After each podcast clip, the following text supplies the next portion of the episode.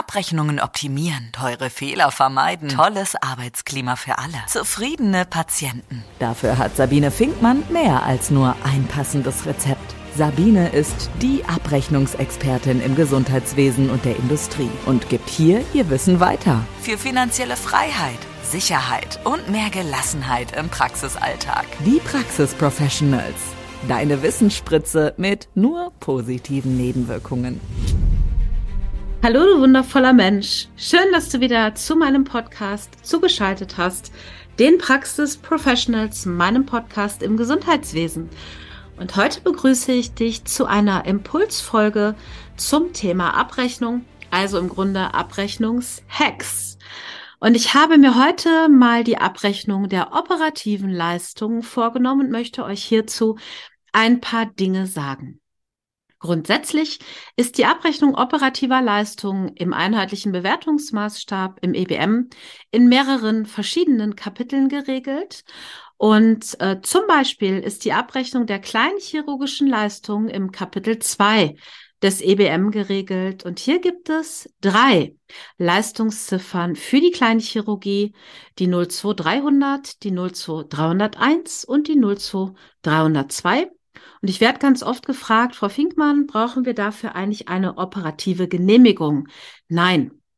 Hier handelt es sich nicht um das ambulante Operieren, wie es zum Beispiel im Kapitel 31 stattfindet, oder das belegärztliche Operieren im Kapitel 36. Hierfür brauche ich natürlich eine Genehmigung meiner kassenärztlichen Vereinigung für die Kleinchirurgie nicht. Aber die Kleinchirurgie fällt in der Regel auch ins Budget ähm, ich sage extra Budget, weil Regelleistungsvolumen haben wir nicht mehr in allen 17 KV.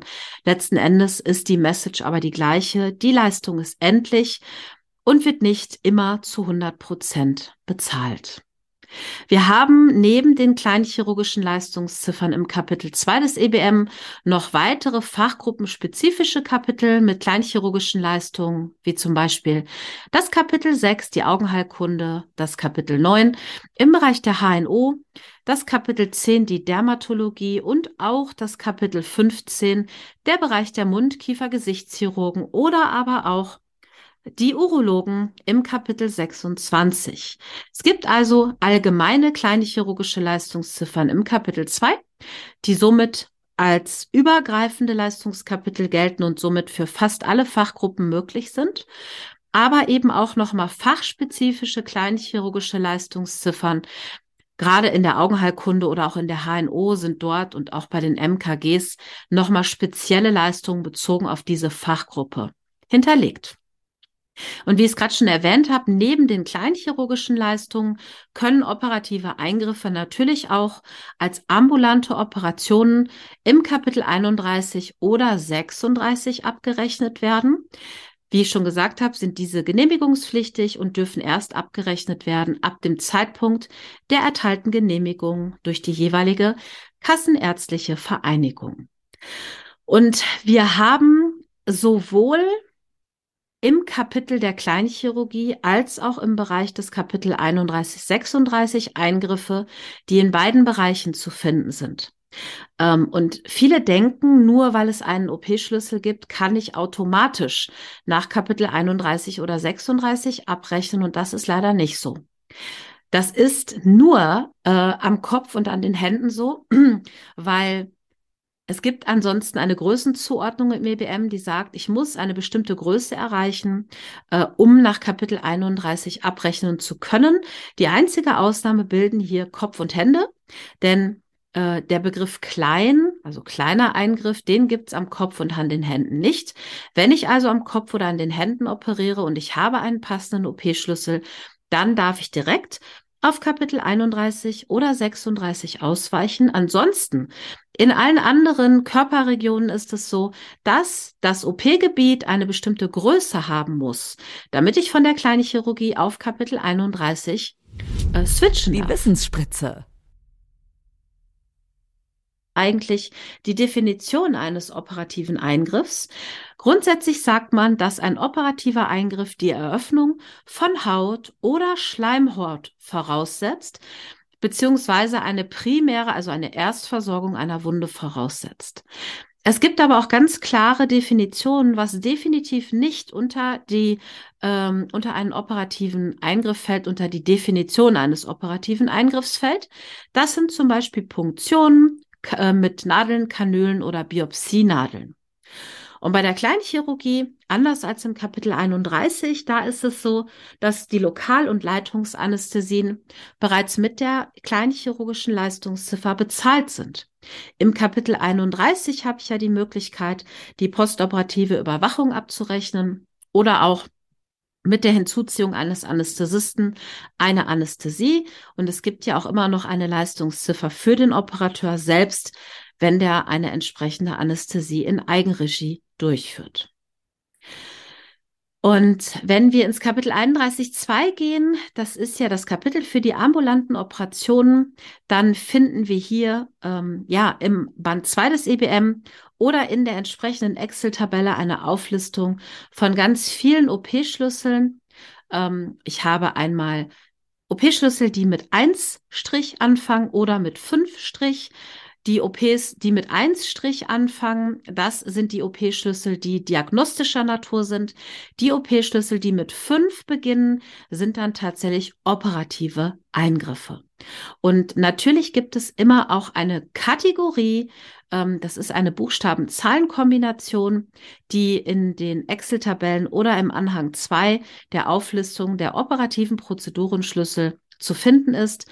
Und diese Buchstaben-Zahlen-Kombination, die sagt einmal aus, ähm, ja, welches OP-Gebiet ist denn jetzt gerade hier angesagt? Und wenn wir jetzt mal den Buchstaben A nehmen, dann würde das bedeuten, dass das ein dermatochirurgischer Eingriff ist. Der Buchstabe E zum Beispiel steht für arthroskopische Eingriffe. Ähm, der Buchstabe Q steht für urologische Eingriffe. Und T, also S und T zum Beispiel, steht für die Gynäkologie. U, V, W und X steht zum Beispiel für ophthalmologische Eingriffe, also Eingriffe am Auge. Und neben dem Buchstaben, da gibt es dann immer noch eine Zahl. Und diese Zahl, die legt die Kategorie fest, also die kalkulierte Schnittnahzeit dieser Operation. Also wie lange wurde kalkuliert, ähm, wird diese OP im Durchschnitt dauern? Und wir haben genau sieben Kategorien. Also zum Beispiel Dermatochirurgie A1 wäre der kleinste dermatochirurgische Eingriff. Wäre es jetzt die Kategorie 7, wäre das der größte dermatochirurgische Eingriff. Ja, wichtig ist hier halt, dass in der Aufschlüsselung der OPS also der operativen Prozedurenschlüssel, äh, es immer eine Buchstaben-Zahlen-Kombination gibt, die sich auch in der Leistungsziffer wiederfindet. Also wirklich, wirklich super spannend, ähm, das ambulante Operieren und ähm, ich darf natürlich auch als Augenarzt zum Beispiel im Bereich Dermatochirurgie operieren, mh, mm, denn auch wenn ich am Auge operiere, habe ich dort ja eventuell auch einen Eingriff, der sich mit der Haut beschäftigt. Klar ist natürlich, dass ein Ophthalmochirurg sicherlich keinen peripheren neurochirurgischen Eingriff durchführt. Das natürlich nicht. Aber grundsätzlich gibt es in den einzelnen Fachgebieten auch Eingriffe, wie zum Beispiel Dermatochirurgie, die auch in mein Fachgebiet fallen. Ja, und wer zu diesem Thema gerne mehr hören möchte, es gibt immer wieder Veranstaltungen zum Thema ambulantes Operieren. Und ich weiß nicht, wann du diesen Podcast hörst. Zum 1.1.23, also ganz, ganz frisch, hat es ja große Änderungen gegeben im Bereich der ambulanten Operationen, im niedergelassenen Bereich, aber vor allem auch im Bereich des 115b, des ambulanten Operierens im Krankenhaus. Und deshalb gibt es diesbezüglich natürlich aktuell ganz, ganz viele interessante Veranstaltungen. Und wenn du sagst, wow, das war spannend, ich möchte gerne mehr darüber hören, dann melde dich gerne, dann kann ich dir gerne mitteilen, welche Seminare es in der Folge für die Details des ambulanten Operierens gibt. Wann kann ich einen Simultaneingriff abbrechen? Was ist das überhaupt? Darf ich eigentlich zwei OPs, zwei Haupt-OPs an einem Tag abrechnen? Und wie ist das eigentlich, wenn es zu einer Komplikation kommt? Ich habe heute operiert und ich muss morgen nochmal operieren, weil es sich um eine Revision handelt. Wie gehe ich eigentlich mit solchen Themen um?